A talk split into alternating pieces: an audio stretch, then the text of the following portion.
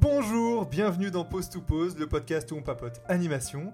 Je suis Antoine et je suis avec Alex, Hello Elena, Salut et on est là pour parler de Pinocchio, sorti en 2022, de Guillermo del Toro et Mark Gustafsson, qui est sorti sur Netflix tout récemment. Et oui, et pour une fois, on propose un film euh, tout juste sorti. On est dans les temps, on est les dans gars. Dans les temps. on est des vrais euh, youtubeurs ciné. Euh, Incroyable. Euh, Ce qu'on peut dire déjà sur euh, les deux réalisateurs, euh, pour commencer, c'est que Guillermo del Toro, en général, on entend surtout parler de lui parce que c'est euh, grand réalisateur euh, connu pour euh, La forme de l'eau. La forme de l'eau. euh, Oscarisé. et oui, oui, Oscarisé. euh, Nightmare Alley aussi euh, récemment, et sinon il avait fait Pacific Rim, Le Labyrinthe de Pan, il a fait Hellboy, euh, toujours avec euh, des créatures un peu dans tous les sens. Oui, et puis un univers euh, Ouais, même bien. de couleurs qui est, Qui qui est est assez très caractéristique. ouais, euh, donc on verra qui est repris. Et on oublie souvent euh, du coup euh, Mark Gustafsson qui, est, euh, qui lui a- est moins connu dans sa filmo vu qu'il a fait pas mal de courts métrages et, euh, et des séries que je ne connais pas trop, genre les Stubs, des trucs comme ça, ou les Stubs. Euh, ouais, ouais. Mais par contre, qui est dans cette esthétique-là, un peu, euh, qui c'est lui qui a permis euh, de faire le film en stop motion en fait. Ouais. Oui, oui, bah, de toute façon, c'est c'est toujours euh, le même principe. Quand tu prends un gros réal euh, qui, qui s'attelle à l'animation, généralement, il prend avec lui un, un, un- un formé en animation pour euh, Ouais. co-réaliser. Mm. Et on oublie toujours le co-réalisateur, évidemment, alors que c'est lui qui apporte toute la technique et on garde seulement Guillermo del Toro, n'est-ce pas? Bah, C'était comme euh, Robert Zemeckis et euh, Richard Williams Et hein, Richard sur Williams, Roger Rabbit. exactement. Euh, Qu'est-ce que qu'est-ce que vous avez pensé du film? C'est un peu épisode à l'ancienne. Ah Ouais, c'est vrai. euh, C'est vrai que ça fait longtemps qu'on n'a pas fait un, un truc euh, par épisode, donc du coup, c'est. Un seul film, ouais. pour prendre nos marques. Ce qu'on peut dire déjà, c'est que c'est une histoire qui est adaptée. Oui, Euh, euh, du coup, c'est l'histoire. donc, euh, Pinocchio, on va pas refaire le résumé. hein, c'est euh, un petit pantin qui va se voir donner euh, la vie et euh, qui va suivre des aventures. Et on peut pas aller trop plus loin dans le résumé puisque l'histoire euh, ici diffère euh, grandement de, de l'adaptation Disney dont on a l'habitude. Mais tout d'abord, euh, Pinocchio, c'est un conte italien de Carlo euh, qui a été écrit en 1880, enfin aux, alentours de 1880. Ça s'appelle L'histoire d'une marionnette. Et c'était voilà, des petites BD dans le journal. et à la fin, en fait, l'histoire initiale, le petit pantin, à la fin, est pendu. Il finit mort dans un arbre. Je te jure, ouais, quand j'ai découvert ça, j'étais ah, glauque. Et en fait, euh, c'est le jour, les journalistes, euh, enfin les, les gens qui tiennent le journal, qu'on- les directeurs, qui ont demandé euh, à Carlo Collodi de, de continuer en fait les aventures de ce petit pantin. Et c'est là que du coup il a repris son personnage et qu'il a fait les aventures de Pinocchio. Qui Ont après été en repris, 1881, du coup. euh, Oui, qu'on qu'on continué et puis qui ont été repris en film, euh, Ouais, en film d'animation. Enfin voilà, c'est quelque ouais. chose qui Oui, a été oui, repris. euh, réadapté, et puis- ré- réadapté. Et voilà, autant pour les enfants que pour les adultes, que pour les très adultes. Enfin bref, on s'est compris. Ouais, Il y a vraiment eu euh, toutes, toutes sortes d'adaptations. Et puis, bah, surtout que là, Guillermo del Toro, il prend la suite de la version euh, Disney euh, en live action, qui est, qui est sortie euh, il y a quelques mois également. Alors Disney a eu la bonne idée ouais, de sortir sa- le remake de son film de, de Pinocchio de Toujours plein de 1940. bonnes idées.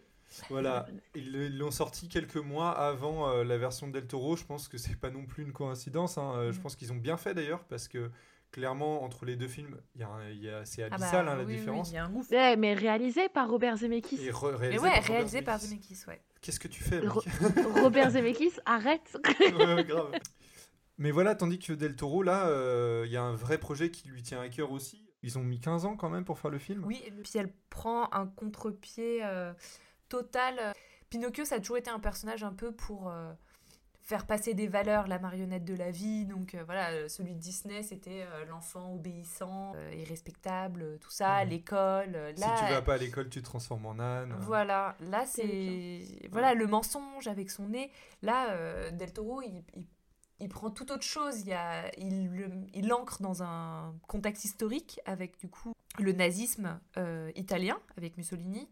On a aussi euh, le deuil, du coup, parce que le film s'ouvre sur une ouverture euh, assez dark avec du coup. euh, euh, C'est bouleversant. La mort de. Carlo. J'allais dire Gaspacho. Waouh Waouh Je te mets trois points de Je suis racisme. désolée- je suis puis, euh, désolée. Alors, je tiens à dire pour les auditeurs, j'ai le Covid. Alors, je. Ouais, le racisme n'est pas une excuse de Covid. Non, hein. non, non, mais du coup, du coup j'ai pris des Ah, mais notes. c'est pour ça la montée de l'extrême droite en France Ah putain Ah non, mais j'ai je suis- Merci, j'ai le, j'ai le cerveau, c'est c'est catastrophique. Enfin, du coup, Gepetto. je suis désolée. Voilà, Gepetto, donc ce que c'est. Gepetto. Oui. Gepetto, il a perdu son, son fils Carlo. euh, Voilà, et ça commence par une scène euh, voilà, où il y a cette relation père-fils, puis le, la mort de Carlo, donc Carlo qui fait référence, je suppose, au créateur de Pinocchio.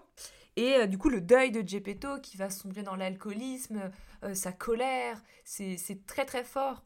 Donc ça aborde euh, d'autres sujets et finalement, euh, ce côté mensonge né euh, qui, qui grandit quand tu mens est, vraiment très secondaire dans la version de Guillermo del Toro. Euh, ouais, et puis c'est assez intéressant de prendre cette période d'Italie des années 30, en fait, de pré, pré-seconde guerre mondiale. Les messages, en fait, sont pas les mêmes qu'il veut faire passer par rapport au, Disney, si on, on compare par rapport à ce Disney, ou même par rapport au conte de base. Forcément, euh, c'est des- c'est des- un texte qui est tellement vieux qu'il n'est pas forcément adapté à- au, au message d'aujourd'hui ou qu'il veut faire passer. Mm. Là, il y a vraiment tout un truc qui est intéressant par rapport à la marionnette, effectivement, que ce soit déjà la comparaison avec euh, Jésus, qui est Ouais, assez elle est surprenante. ce- il- c'est assez incroyable, je trouve, comme double lecture et, euh, et, et comme parce que ça euh, apporte euh, euh, euh, au développement de Pinocchio. C'est pourquoi, pourquoi il l'aime lui et il m'aime pas moi. Tu vois, genre il y a un truc de de, de, de, de réflexion sur euh, sur euh, euh, l'adulation que Mm. je trouve euh, que je trouve passionnant. Oui, dire mais Mais- on est on est fait du même bois, on, Oui, on se ressemble en fait, on a les mêmes codes. Pourquoi pourquoi lui, pourquoi pas moi? En plus cette scène elle est elle dure vraiment très peu de temps en fait, euh, genre euh, on s'y attarde pas et elle est tellement forte. On retrouve un peu cette image quand il se fait un peu crucifié entre guillemets, qu'il est sur une croix, euh, voilà. Oui. Mais ça, c'était vraiment, euh, vraiment intéressant, je trouvais. Et puis même le parallèle, euh, un pantin euh, qui chante des chants, euh, Patriotiques. ouais, à la gloire, Ouais. ouais, là, hyper patriotique et voilà. Comme, euh, ouais, c'est c'est toi qu'on parlait, les- Léna, quand on regardait le film, c'est vrai- comme les enfants en fait qui sont formés, euh, Oui, la oui, qui jeunesse sont hitlérienne. formatés Et, aussi. Ouais, et c'est vraiment des, On s'en sert comme comme, des pantins en fait. Ouais, voilà, ces marionnettes et puis surtout le tout ce parallèle euh, au lieu de revenir comme Disney l'avait fait où c'était pertinent à son époque euh, dans les années euh, 40 euh, le Pinocchio de Disney. Euh, voilà, de dire bah voilà l'obéissance, tout ça, les, les codes de, de, de l'époque, quoi, de l'école, l'importance de l'école. Là, de, de reprendre les codes du jeu, de la marionnette et de montrer, bah voilà, on...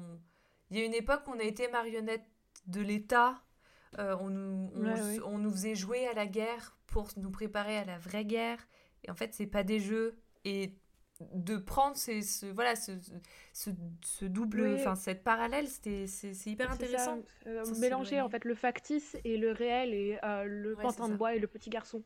Mhm. Euh, et en fait, finalement, ça crée un message pour la paix et, et anti-guerre que je trouve plutôt, pas d'une très grande subtilité, mais plutôt efficace. Oui, je suis Bah, d'accord. Surtout qu'à une euh, époque où de montée du fascisme et tout, je trouve ça pas mal quand même d'avoir Ouais. euh, d'avoir ce genre de choses. Et ce qui est encore plus absurde, je trouve, avec le remake en 3D de Disney, qui reste sur les mêmes valeurs que son film des années 40. Oui, après, le remake Bon. de Oui, Disney se veut de reprendre certaines personnes, mais comme Oui, tu mais dis, coup, Alex, ça pas. Enfin, le, le message n'est pas forcément très subtil, mais il fonctionne bien. Et il est, d'un certain côté, il est subtil parce que on s'attend pas du tout, en fait, à Ouais. le voir. Complètement. Et on s'attendait pas du tout à ce que relire Pinocchio dans ce sens-là soit pertinent dans le cadre de expliquer la... En fait, finalement, c'est expliquer la montée du fascisme tout public. Ce que je trouve super important même aujourd'hui, parce qu'on Oui. est en Ah bah oui, période de montée des extrêmes. C'est pertinent aujourd'hui de relire Pinocchio dans ce sens-là, de relire Pinocchio en temps de période de conflit, etc., et de l'adapter. Je trouve ça assez passionnant. Del Toro, il a toujours eu ce discours-là dans ses films. Moi, en fait, ce que je trouve intéressant, c'est que finalement, en regardant le Pinocchio de Del Toro, je me suis rendu compte que c'était évident que Del Toro devait à un moment donné adapter euh, Pinocchio. Parce que Ah ouais? toutes, les ouais, toutes les thématiques de Del Toro sont dedans. Je, je- je m'attarde quelques minutes sur le réalisateur et sur son travail. Il a un rapport à la guerre, euh, au fascisme, Oui, c'est vrai. à l'enfant dans un univers qui est, euh, qui est en guerre et qui est, qui est sombre, comme, bizarre, qui, est- ouais. qui est monstrueux. Euh, et, et donc, du coup, en plus, il se sert de ça pour questionner continuellement l'humanité. Et, euh, et qu'est-ce qui fait qu'on est humain et qu'est-ce qui fait qu'on n'est pas humain, que ce soit dans le labyrinthe de pain, dans Hellboy, euh, dans euh, The Shape of Water, euh, Crimson Peak. Il est perpétuellement en train de questionner l'humain. Qu'est-ce qui fait notre humanité et qu'est-ce qui, qu'est-ce qui fait qu'on la perd et, euh, Ouais, et, parfois comment, comment le, le- monstre est bien plus humain que nous. Et ici, en fait, dans Pinocchio, c'est exactement les mêmes thématiques, et toujours avec le prisme de la guerre, et avec le prisme de qu'est-ce qui est, qu'est-ce qui est vrai et qu'est-ce qui est faux. Est-ce que le pantin de bois est finalement pas plus petit garçon euh, Oui, que oui. euh, le, fils de, le fils du fasciste qui, qui est complètement euh, euh, obli- Formé. oblitéré ouais. euh, Ouais, ouais. par la guerre, euh, le- les monstres, etc. Et, et les monstres euh, humains. C'est euh, quand- comme Volpe, le comte Volpe, qui est, euh, même dans son cara design, complètement, euh, complètement déformé. J'adore le fait qu'il ait un long nez, Oui, parce qu'il et, ment tout le temps. ouais. Et, Et et puis ses oreilles qui Et- rappellent et le fait, ça renard. faisait- oui, ça, ça rappelait vraiment le, le renard dans, dans Pinocchio, là, le, le grand coquin. Et, Ouais. euh, il s'appelle le grand et coquin. mixé aussi avec euh, le marionnettiste, euh, Ouais. le méchant marionnettiste en fait. C'est ça. Euh, ouais. Mais, mais oui, et où en fait, là, enfin, genre, il bat, il bat ses, ses- son, son ami le singe, euh, Ouais. comment, il, il esclavagise tour. Pinocchio, euh, genre, il va même le chercher jusqu'en tôle. Enfin, Ouais. il y a tout un aspect public de toute manière dans cette Et scène. puis, euh, oui, très diable, hein, il fait avec Ouais, ses ouais. contrats, ses, tru- ses, ses Oui, ses cheveux en corne. Et puis ouais. là, c'est encore une fois un super bon point, enfin une bonne décision de Guillermo del Toro de pas avoir regardé le même méchant. Je sais pas si vous avez regardé du coup euh, Oui. euh, Le le, making le of, making euh. of sur Netflix. Ouais. Que du coup, si vous regardez le film, euh, on vous encourage vraiment à regarder le making of parce que ça va de pair. Je trouve que l'un sans Oui, l'autre, oui, oui. on y perd. Ce choix de pas avoir regardé le méchant, grand, imposant, Massif, barbu, ouais. massif, qui du coup va servir de personnage secondaire un peu lambda. euh. En fait, il, il était trop cliché. Il et était du trop coup, en cliché. post-production, ils l'ont enlevé alors que la marionnette était prête, les recherches étaient finies, Ouais, euh, le scénario était un peu près il a bien quoi. fait. Vraiment, Et, il a euh, bien fait. Mais euh, après, tu vois, genre, moi, je trouve que par exemple, le cara du, du fasciste Ouais. Oui. Est très quelconque. Et, euh, et Oui, c'est oui, dommage. oui. Je suis pas forcément d'accord. Je trouve qu'en fait, Il est euh, froid. Il est très, oui, et il va, il est très carré, très froid, et je trouve qu'il a une tête de mort. Vraiment, euh, c'est Ah, assez moi, je sur- l'ai pas trop vu, tu Ah vois. putain. Ouais, il a euh, pas beaucoup de nez, il a, il a un ouais, nez tout ouais, plat. et ça fait un truc très, euh, très tête de mort. Après, Et- je- moi, je suis d'accord avec Alex que... Enfin, ou je sais pas si c'est là où ce que tu voulais dire, Ouais. mais ouais, les car design sont pas tous égaux, j'ai trouvé. Ouais, je suis d'accord. Par exemple, j'allais euh, j'allais aller jusque-là, ouais. Voilà, parce qu'il y a les personnages principaux qui sont développés. Après, par exemple, quand on se bat dans le cirque, euh, si tu les mets tous côte à côte, t'as l'impression de regarder huit films différents. C'est un peu mon point négatif. Mm. C'est que je trouve que le car design de Pinocchio est incroyable. Le côté pas fini que Oui. d'un côté parce qu'il l'a pas terminé. euh, le côté rigide de- du bois, enfin avec les clous dans le dos et tout. Enfin, Antoine vous mettra des photos parce qu'il a pu aller à, à l'exposition à Paris. Euh, et du coup, on voit les marionnettes euh, vraiment en entier de près. Et c'est, et c'est dingue. Et c'est vrai que, les autres ouais. personnages euh, sont plus froids, effectivement. Les- moi, je trouve que les personnages principaux sont très réussis. Les personnages secondaires, euh, peut-être un peu moins. euh, et même si le comte Volpe, euh, il est euh, très drôle dans son design, je trouve qu'il dénote vraiment trop du reste. Je suis d'accord. particulièrement à côté d'autres personnages, euh, typiquement euh, Bah, à côté de Gepetto, Pode- Podesta ou Gepetto. euh, Podesta, c'est le nazi. Là. Mais qui sont très, Ils qui sont très humains, style- ils sont très et alors, réalistes. des fois, de rien. des fois, euh, je comprends que le film puisse rebuter aussi parce que le, certains designs font un peu valer de l'étrange. euh, Ouais, avec euh, ses, dents, euh, ses dents très détaillées, euh, les, les enfants, le, gamin du, de la mèche, Ouais. là, le, ou Carlo, ouais. hein, font, Carlo aussi, font un peu envie de t'y humain, attacher, et bizarre. Ils sont un peu froids, en fait. Ils, ils essaient trop d'être humains, alors que la stop motion permet pas le côté lisse. En fait, ça fait un peu... euh, Pour le coup, ça fait Ouais, ça fait un peu quoi. ouais, humanoïde euh, Ouais, et en fait, le vivant, ce que moi je crains particulièrement. Quoi. Et, et vu que pour le coup, le cara design de Pinocchio est très réussi, et celui de Jiminy Cricket aussi, Ah oui, oui, oui, oui. euh, du Les coup- lapins aussi. Oh, Ouais, bref, ouais, on en parlera. Ouais, mais, mais et les, ceux, ceux des, ceux des, deux, des deux DS, d'ailleurs, c'est là où je voulais en venir c'est aussi, Ah ouais. c'est que l'une des, des autres thématiques du film, c'est quand même le- la mort et le temps, Oui. euh, que je trouve extrêmement bien exploitée et pas du tout terrifiante. Il y a des choses qui, sont, qui, font bien plus peur dans le film que euh, le moment où Pinocchio meurt. Et je trouve que c'est. c'est- En fait, c'est très étrange parce que moi, j'ai trouvé ça extrêmement frais. Je me suis demandé à quel point, pour un jeune public, ça pouvait être euh, appréhendable. Ouais, suis Après, le fait est que tu vois, aussi. genre, euh, Del Toro est quand même euh, un immense défendeur de l'animation pour euh, l'animation pour tout le monde, donc pas de Ouais. l'animation pour enfants. Donc en fait, moi je trouve ça, je trouve ça euh, agréable. Mais c'est un truc où en fait je sais pas du tout si on peut le mettre entre les mains de tout le monde. Je me suis Euh, demandé à qui, Ouais, s'adressait le film. Quelle tranche d'âge? C'est vrai que je me dis que c'est. Je pense que les fans de Del Toro euh, le regarderont, ça c'est sûr. Et il y a un aspect un peu étrange et, euh, et ceux qui aiment Pinocchio ou qui. Ça peut faire découvrir aussi quelque chose d'intéressant. Mais c'est vrai que le Il film. n'est pas enfantin. On quitte vraiment l'univers enfantin pour quelque chose de, de sombre. Euh, Effectivement, le Oui, sujet de, de et en- la mort, du temps, c'est c'est des questions plus adultes, en oui, fait. c'est ça. Et puis le sacrifice, etc. Et toujours euh, la question de l'humanité. Et même la fin, la fin est, est assez bouleversante, je trouve. Ah oui, Ouais, la ouais, relation ouais, père-fils vraiment réussi, hein. aussi. euh, Euh, très très réussi et, euh, et vraiment euh, Et très surprenante en plus, parce que oui, oui, vraiment, parce tu que- t'attends pas du tout. euh, Toi, t'attends qu'une chose, c'est qu'il te redevienne enfant, quoi. oui oui Ouais. c'est très doux Ouais, amer enfin, et euh, j'ai quelques réticences sur la fin du film notamment en termes en termes techniques Euh, mais euh, mais c'est vrai que le final la scène finale est, euh, est vraiment très bouleversante la, la narration par Jiminy Cricket est très très chouette Hmm, J'aime bien ce oui, personnage. moi aussi. Ils l'ont fait un peu dandy. euh, oui oui oui j'aime beaucoup et la voix de Ewan McGregor va très très bien Ouais. avec, euh, ouais, avec ça. Et, euh, et puis au-delà de ça, c'est une comédie musicale. Et je m'attendais pas, du- je m'attendais pas du tout. Quoi. Moi et, euh, et c'est vrai que tu vois, genre, on avait déjà euh, cette esquisse de fantasme. Je parle tout le temps de Del Toro, mais le truc c'est que je trouve ça absolument passionnant en fait dans, dans, dans le sujet euh, dans le sujet du film, le, le rapport du réalisateur à son film et, et- et à son œuvre globalement. Et c'est vrai que dans La forme de l'eau, on a euh, un esquisse de, euh, de vouloir faire de la comédie musicale et donc finalement là il l'en fait en stop motion j'étais Ouais. vraiment en mode Mec, tu es fou. ouais c'est ça le dernier qu'il a fait c'est Tim Burton Oui, oui, oui, c'est Ah oui. vrai. Les, les musiques sont d'Alexandre Desplat, là, celui qui a fait. euh, Ah, bah, il a bossé sur plein de films. Bah euh, ouais, mais euh, c'est toujours, toujours Dont réussi. Harry Potter puis- euh, 7, euh, il a bossé sur des films d'animation, Les il est 5 légendes. Oui, Oui, c'est oui. vrai, Cocorico. Oui. Ouais, il est oscarisé.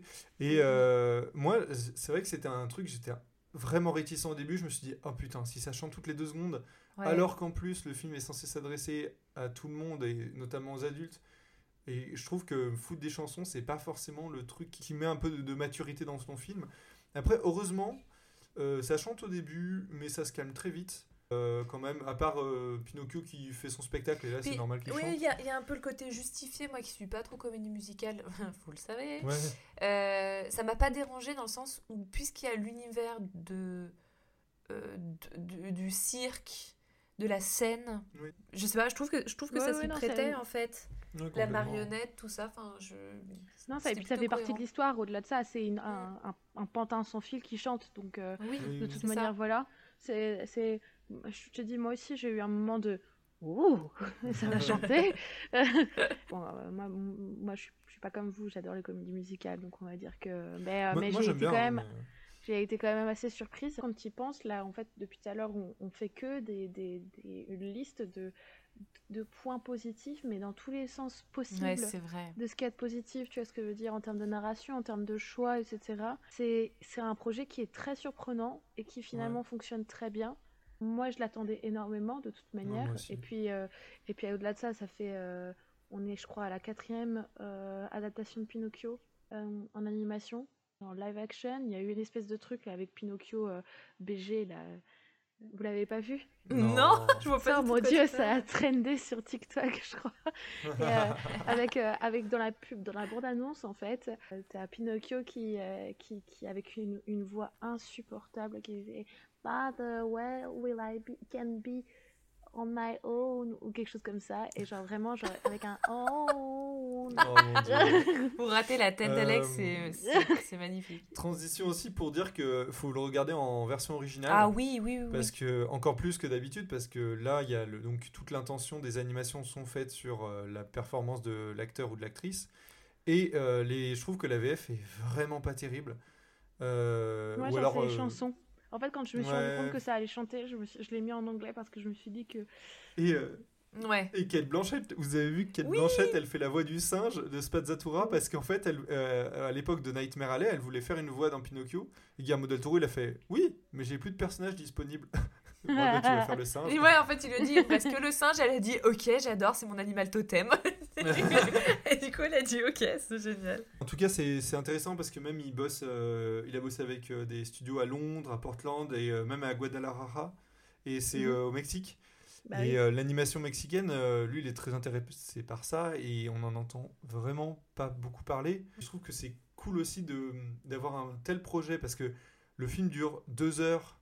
On n'a pas les budgets de Netflix, mais deux heures de film d'animation. L'animation, ça coûte cher, donc c'est le Ouais. projet. Il a dû en stop motion. J'imagine même pas le budget qu'il y a Ouais, eu. ouais. Surtout qu'il y a des scènes genre le travelling incroyable dans le cirque Ah ouais, le quand Spazzatura, euh, arrive Ouais. dans le cirque qui montre ont mis six mois à le faire, je crois, ce plan-là. trois mois je crois. Trois mois N'exagère pas. Désolé. c'est- Non, non. Non mais par contre euh, vraiment euh, vraiment euh, c'est des plans qui montrent la l'ambition aussi du, du Ouais. film Ouais, ouais, et, complètement. euh, et je trouve ça Et- chouette que ça soit permis en fait. Ouais, et puis en plus, au-delà de ça, moi, genre, il y a plein de trucs où en fait, ça bump the lamp.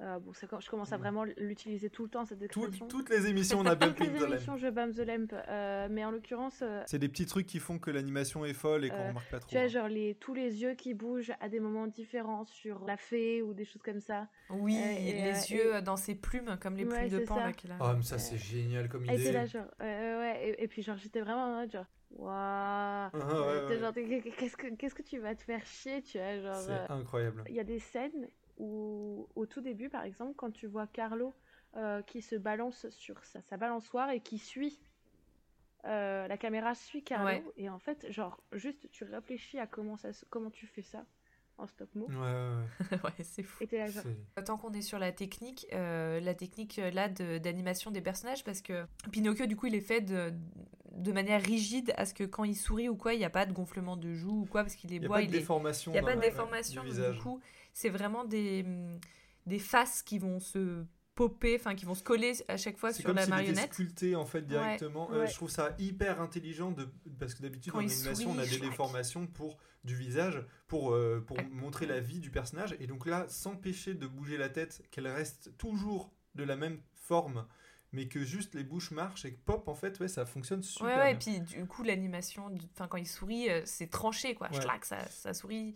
Et du coup, euh, lui, il a une animation toute particulière, alors que les autres pantins, quand on voit dans le making-of comment ils animent euh, Geppetto, qui a, qui a une peau du coup un peu molle, où ils Ouais. peuvent pincer les joues pour remonter, pincer un sourcil, monter, qui est complètement différent quand on en avait parlé dans un épisode de pause clé sur euh, Ma vie de courgette, où du coup c'était un visage aimanté. Mhm. Euh, là, c'est une c'est un tout autre euh, un tout autre parti pris enfin les a- marionnettes sont On n'a incroyables pas précisé, mais euh, c'est vrai que c'est donc le film est en stop motion, euh, donc c'est une technique euh, d'animation en volume. Euh, on en a parlé dans l'épisode euh, sur Laika qui est euh, juste avant, et on en a déjà parlé dans Coraline ou de Ma vie de courgette dans, dans Pause Clé. Mais euh, une animation image par image, euh, en général, on, on manipule une marionnette et on prend en photo chaque mouvement pour euh, créer euh, l'animation. Et en fait, là, je trouve que le parallèle est hyper malin d'avoir en fait Pinocchio qui est un pantin et tu manipules un pantin. Le- le- Ouais. je trouve que l'image est hyper forte. et je crois que c'est une des premières marionnettes euh, fait entièrement en imprimante 3D Non, Laika, ils, ont, ils Ah, utilisaient l'impression ok. 3D euh, déjà. bah là euh, on par contre, entièrement euh, Durant l'exposition que j'ai fait à Paris, j'ai posé la question quand même, parce que même s'il y avait des modèles des, des personnages principaux exposés, je voyais pas les armatures, à part vite fait sur euh, Benjamin euh, Cricket. Mhm. Et j'ai demandé si c'était des modèles en fait de- qui étaient exposés en tant que référence pour Mhm. euh, les animateurs ou je ne sais pas Ou si c'était si vraiment des, des- ouais, des, des, des- des marionnettes qui ont été manipulées et en fait c'est ça est servi pour l'animation et on voit vraiment pas le mécanisme on voit rien du tout je trouve ça hyper fort c'était des marionnettes de taille moyenne, elles faisaient à peu près euh, 20 cm, ça dépendait desquelles, hein. Peut-être plus grandes. Enfin bref, on s'en fiche, mais en tout cas, il y a différentes, évidemment différentes tailles de, de marionnettes qui ont été utilisées. On voit dans le making-of des énormes gros plans de des énormes Ouais, ouais, euh, de- Ah ouais, de la tête dans Pinocchio, ouais. ou des Et de tout petits Jimmy Cricket. Oui c'est c'est vraiment trop Donc, bien pour euh, pouvoir les animer c'est- euh. C'est chouette à voir. En fait, déjà quand on voit un film en stop motion, on est un peu émerveillé de se dire ah tu te rends compte ça a été fait à la main, ça ça a été cousu, on voit euh, les tissus, enfin je trouve ça a un rendu tout Ouais, particulier. Et quand tu vois le making of, la taille quand ils sont dans l'église, quand ils construisent l'église euh, où du coup euh, Carlo euh, euh, bah, du coup va prendre un obus. euh, quand quand il peigne, euh, toutes les références historiques qu'il y a derrière, Ça, euh, les forêts géantes, c'est Ouais. incroyable. Oui, les références a- historiques. Les, les références historiques et les références en histoire de l'art, je trouve. mm, euh, oui. ça oui, se voit oui, beaucoup ouais. dans les lumières, dans, dans les effets de, de, de composition, des trucs comme ça. Où genre, vraiment, en regardant, je, je me posais la question de quel tableau avait servi pour ce plan-là particulièrement. Mm. Je crois qu'il s'inspire beaucoup, alors je pense, hein, je, je, ne, je ne suis pas sûre, mais je pense qu'il s'inspire beaucoup de Goya dans, les lumières et dans la composition. Mais il y a aussi, euh, même le modèle de Pinocchio, le Cara Design, j'ai vu que c'était un, c'était Gris Gimli, un illustrateur qui avait euh, sorti un bouquin euh, illustré euh, jeunesse de Pinocchio en 2002. Et le modèle ressemble euh, énormément à celui qu'on a dans le film. Et donc ça, ça a vu aussi une référence, mais dans un autre, euh, dans un autre euh, genre? Ça, mais en tout cas, je serais quand même super curieuse parce que en fait, ça donne vraiment. Ça, après, c'est c'est c'est avec un, un, un œil averti, on va dire ça comme ça, mais ça donne vraiment l'effet d'un film savant. Je sais pas si vous voyez où je Ouais, Oui, je suis, d'accord. Moi, quand il, est, quand il arrive sur la place euh, où il y a cette église, tout au début, euh, pareil, tout de suite, je me suis dit, ah, de quelle église il s'agit? J'ai l'impression qu'on Ouais, ouais. connaît fronton, euh, le, le, Ouais, ouais, le. Jésus en bois. Et je me suis dit, ah, purée, on dirait un des premiers, euh, je sais plus si c'est Donatello ou un des premiers euh, Michel-Ange aussi. euh, tu sais, qui est Oui. en bois et justement, qui n'a pas été fini en plus. Oui, c'est ça, mais donc du coup, Et, vrai et que du coup, j'étais genre, ah, et il y a les peintures euh, qui font un peu byzantines. Oui, derrière, euh, sur le, sur le mur Voilà. euh, de l'église. Donc, ouais, ouais, mais justement, et c'est des trucs où, euh, à la fois, ça rend juste l'univers crédible, Exactement. euh, parce qu'en plus, ça se passe en Italie, donc en fait, on est, on- enfin, c'est- c'est c'est crédible d'avoir en Ouais, Italie euh, de, de Bah, l'art, en Italie, même ouais. dans, dans des petites églises de petits villages. Ouais. C'est juste euh, tellement de bon goût. Ouais, fait, c'est oui, ça. oui, En complètement. fait, euh, Subtil, et, d'une euh, subtilité. Et J'aime bien euh, que tout c'est ça. soit cohérent en fait dans l'ensemble, même que tout soit lié, même entre les éléments euh, que euh, mine de rien il y a ce truc avec la pomme de pain avec Carlo au début Ouais. du film, Oui. que cette- ce pain, euh, donc il y a un- le pain qui grandisse euh, auprès de sa tombe, que ça soit le bois qui sert à faire Pinocchio, que Cricket il vit à l'intérieur du cœur de Pinocchio, qui Pinocchio ouais, en plus c'est un sa peu euh, conscience, ouais, ouais, non, non, c'est c'est un peu méta, ouais. et même, on n'a pas parlé forcément trop du côté un peu monstrueux, même de la mise en scène de Pinocchio, très Frankenstein, euh, Ouais. même euh, Oui, c'est qui est très créateur. ça. euh, Euh, Oui, le, premier plan de la créature. C'est ça. La, ouais, Non. la première scène euh, où il arrive. Toute la scène où il construit Pinocchio, c'est une rêve Ouais. directe à Frankenstein et j'ai Ouais, trouvé ouais. ça super intéressant parce qu'en fait, on, euh, je l'avais ja- je l'avais jamais vu le parallèle, alors qu'en fait c'est évident. Oui, oui. Euh, et, euh, et bon, Frankenstein parle aussi d'humanité, donc Bah, euh, c'est euh, la et même donc, chose, quoi. C'est ça exactement. Et donc du coup, en fait, on, on retourne sur des thématiques et donc du coup, ça cite des thématiques de personnes qui ont déjà abordé ces sujets-là pour, euh, enfin, dans d'autres, dans d'autres œuvres, vraiment. Mais un film du- d'une intelligence folle. Et c'est Ouais. même pas nécessairement uniquement narratif ou scénaristique, c'est juste dans ce que, dans ce que ça, ça veut raconter et, et comment ça le raconte. C'est, euh, c'est, c'est sublime. Après, encore une fois, techniquement, moi j'ai quelques réserves. L'eau, c'est pas possible. C'est Ah pas ouais? possible. Ah ouais, moi, les effets spéciaux, enfin, euh, le feu, je trouve ça vraiment cool. Le feu, il est Euh, vraiment cool, mais euh, tout. toute la scène avec Monstro, euh, c'est pas possible. Ah, je sais pas, je trouvais Ah, que c'était elle est- elle- intéressant.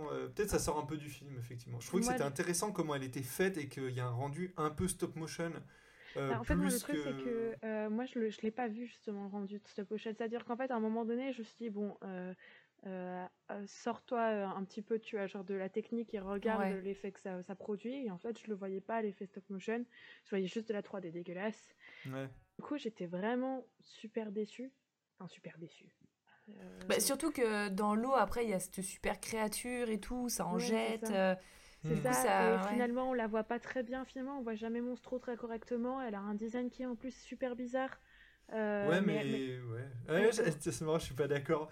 Il y a vraiment un truc que je la trouve monstrueuse et c'est une île un peu en même temps. ouais, et je ouais, trouve bah qu'elle oui. est très, euh, elle est très dans les designs, euh, même imaginés par Del Toro. euh, Oui, dans oui, ah non, mais ça c'est vrai. Mais tu vois, genre au niveau de la bouche, etc., là aussi, euh, Disney avait fait la même chose dans son design de Monstro, et je trouve que les deux se rapprochent beaucoup de, oui. en fait, de la forme de dauphin. ouais, Euh, ce gros- euh, cette grosse avancée. cette euh, grosse du- avancée du- du avec, front, avec là. des grosses babines. Euh, Ouais. Et c'est comme ça qu'on représentait les dauphins euh, dans l'art euh, l'art baroque. Et, euh, mais euh, c'est affreux, hein. c'est ignoble. Enfin, c'est ignoble. Ça ressemble pas à un dauphin. Euh, oui, bien sûr, mais c'est le monstre marin en fait. C'est un peu la crainte. Vraiment les cartes imaginées à l'époque avec. Mais encore une fois, on revient sur le fait que du coup les les cartes design sont bien et je pense qu'ils choquent ou dérangent parce qu'ils sont pas tous égaux.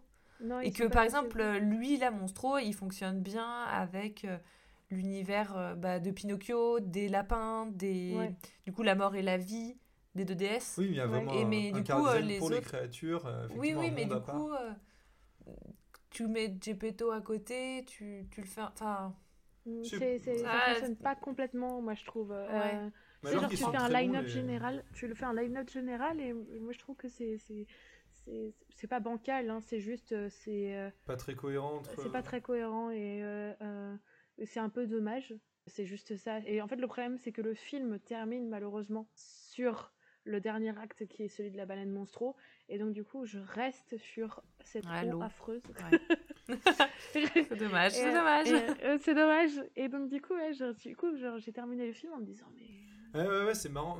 J'avoue que, ça m'a pas dérangé, mais j'ai moins l'œil technique que vous. Je pense euh. que, tu vois, par exemple, moi, je préfère largement qu'ils aient fait cette eau comme ça, mais peut-être il euh, y en a dans les commentaires qui vont hurler, mais plutôt que l'eau qui a été fait dans Kubo euh, des, studios Laika, parce que l'eau euh, de Kubo, c'est vraiment, je trouvais que le rendu faisait vraiment pour le coup 3D très lisse, très bien faite, mais voilà, tandis que là, il y a un effort de puis d'animation un peu saccadé, enfin en tout cas pas, pas trop fluide. Ouais, mais moi, c'est un problème de texture en fait. Ouais, peut-être. C'est un problème de texture et c'est un problème aussi de, de, de colorimétrie parce qu'en fait, toutes ces scènes finalement sont un peu, un peu muddy dans les couleurs un peu un ah, peu boueuses, tu un, un, peu boueuses et donc du coup euh, le ciel très orangé de la fin. Et il est il ressort pas vraiment parce que l'eau est l'eau est, verte. Et donc du coup c'est pas très joli. Ouais, monstro et marron donc en fait, on a euh, orange, marron, vert dans, dans, le, dans le rapport d'ascendance. Et, et, je trouve que c'est vraiment pas très réussi. Pour le coup, Après, c'est les, les, gammes colorées un peu aussi de Guillermo del Toro qui sont, qui sont sombres et qui. Parce qu'en fait, après, il y a tous ceux qui sont bleus. Euh, qui jouent avec les déesses, la mort et tout.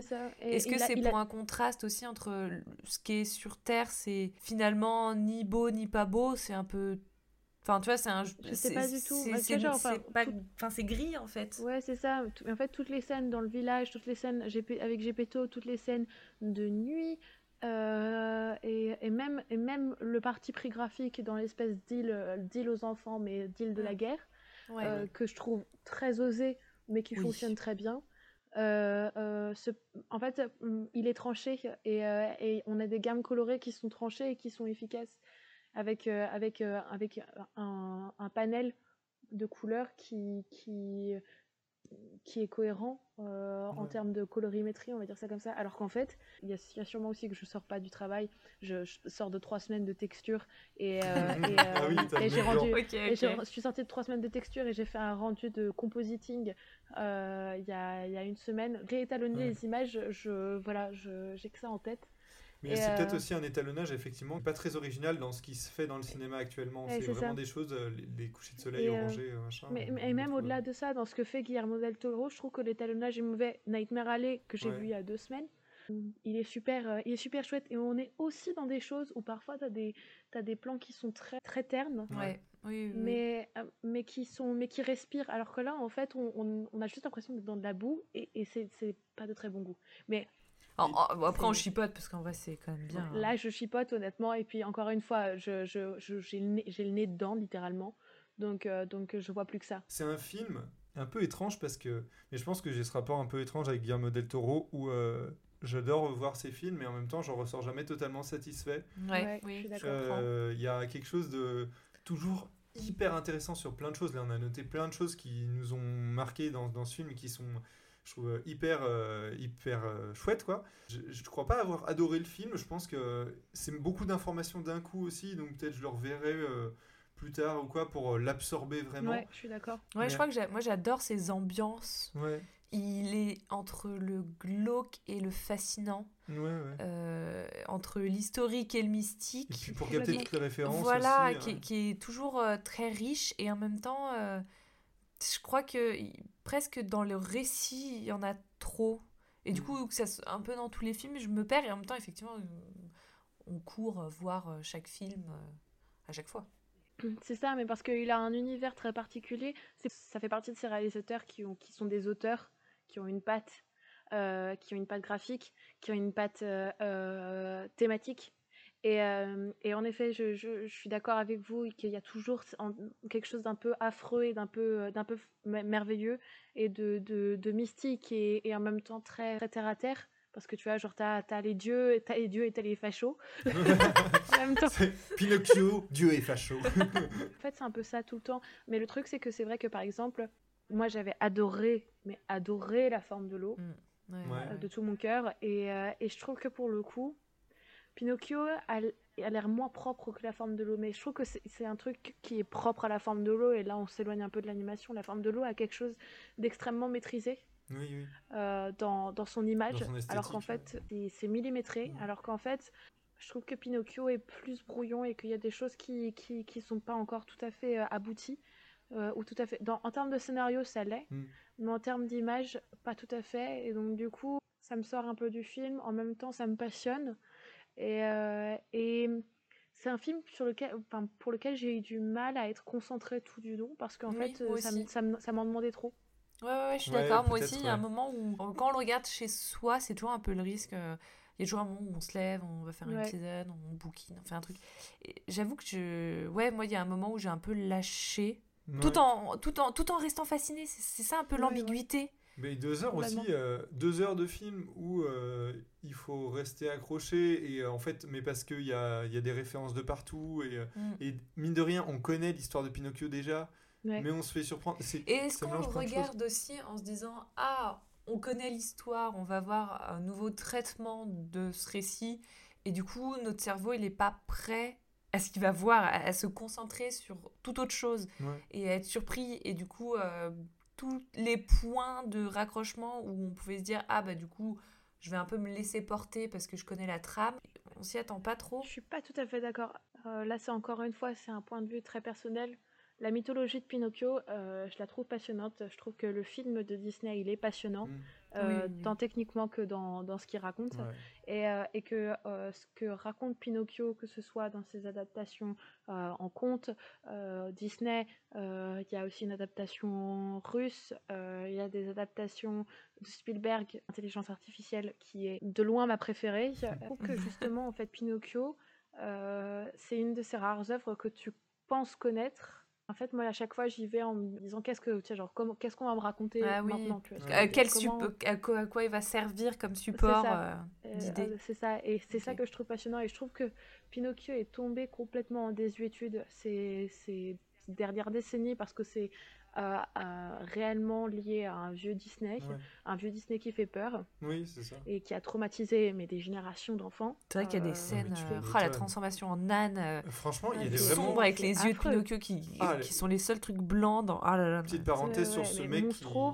Qui... Monstro, il est terrifiant, mais moi, c'est vraiment, on l'a revu, moi, ce personnage qui embrigade les enfants transformés en âne et qui les trie entre ceux qui parlent pas et ceux qui parlent.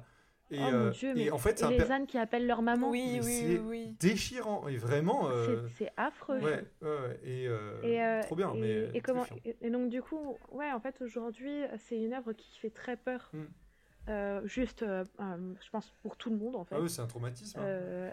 c'est traumatisant. Et donc, du coup, revenir à Pinocchio, c'est quelque chose qui est compliqué, même en tant qu'adulte.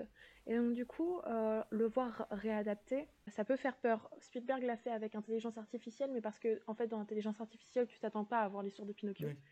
Et euh, alors que tu as toujours la fée bleue, etc. Et euh, ici, on se retrouve avec un peu cette crainte de. en plus, c'est Guillermo del Toro, mais genre comment il va nous faire flipper. Ouais, c'est vrai, c'est vrai. On, s'attend à flipper.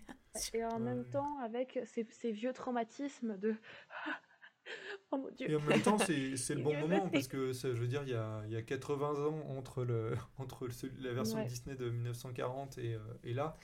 oui, mais c'est vrai que euh, quitte à revoir un Disney en stop motion, on a à, à choisir, tu vois, on se dirait, oh, bah vas-y, refaites-nous un Robin des Bois. Vrai que Pinocchio, c'est pas celui vers lequel on se serait tourné.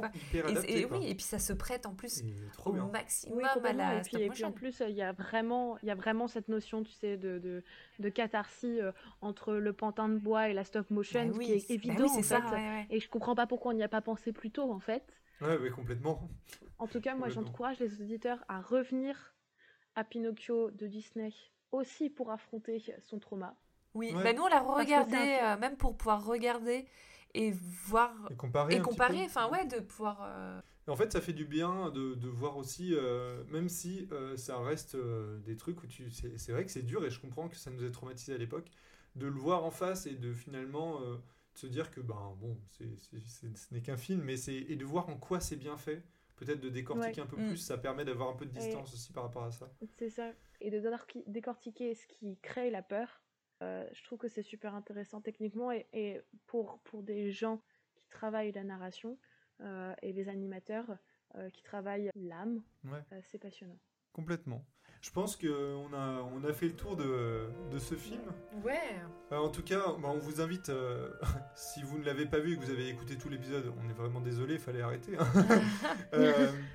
ah, et puis si on n'en a pas parlé, mais genre petit, petit coup de cœur quand même pour ces lapins de la mort euh, qui ne servent à rien et qui sont juste euh, genre le, le, le salon euh, entre la mort et la vie, le temps et qui jouent aux cartes et techniquement, enfin, en fait ils sont magnifiques en apportant en même temps pas grand chose et en même temps en apportant beaucoup. Enfin.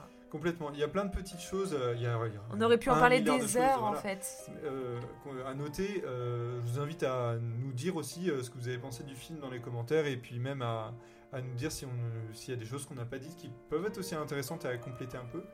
Oui, est-ce que vous, vous avez vu aussi la version, par exemple, euh, live, enfin le remake live action de Disney que nous, du coup, on a hein, un peu refusé de voir par principe, mais c'est intéressant aussi d'avoir des comparaisons. Complètement, complètement. Euh, on vous invite à nous suivre sur Instagram, c'est pas déjà fait, et on est sur Twitch euh, depuis pas très longtemps. Oui, Antoine fait des lives. Donc c'est des lives, euh, ça permet d'avoir un peu de, bah, de pouvoir papoter avec vous et puis de, de voir différentes choses. Donc soit c'est en complément un peu des épisodes qu'on fait là, soit j'ai plein d'idées. Donc oui, ça, fait des, des, discussions informelles autour de sujets.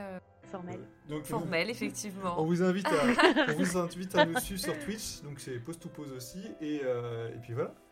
Euh, on vous fait des bisous, et puis à la prochaine. Bisous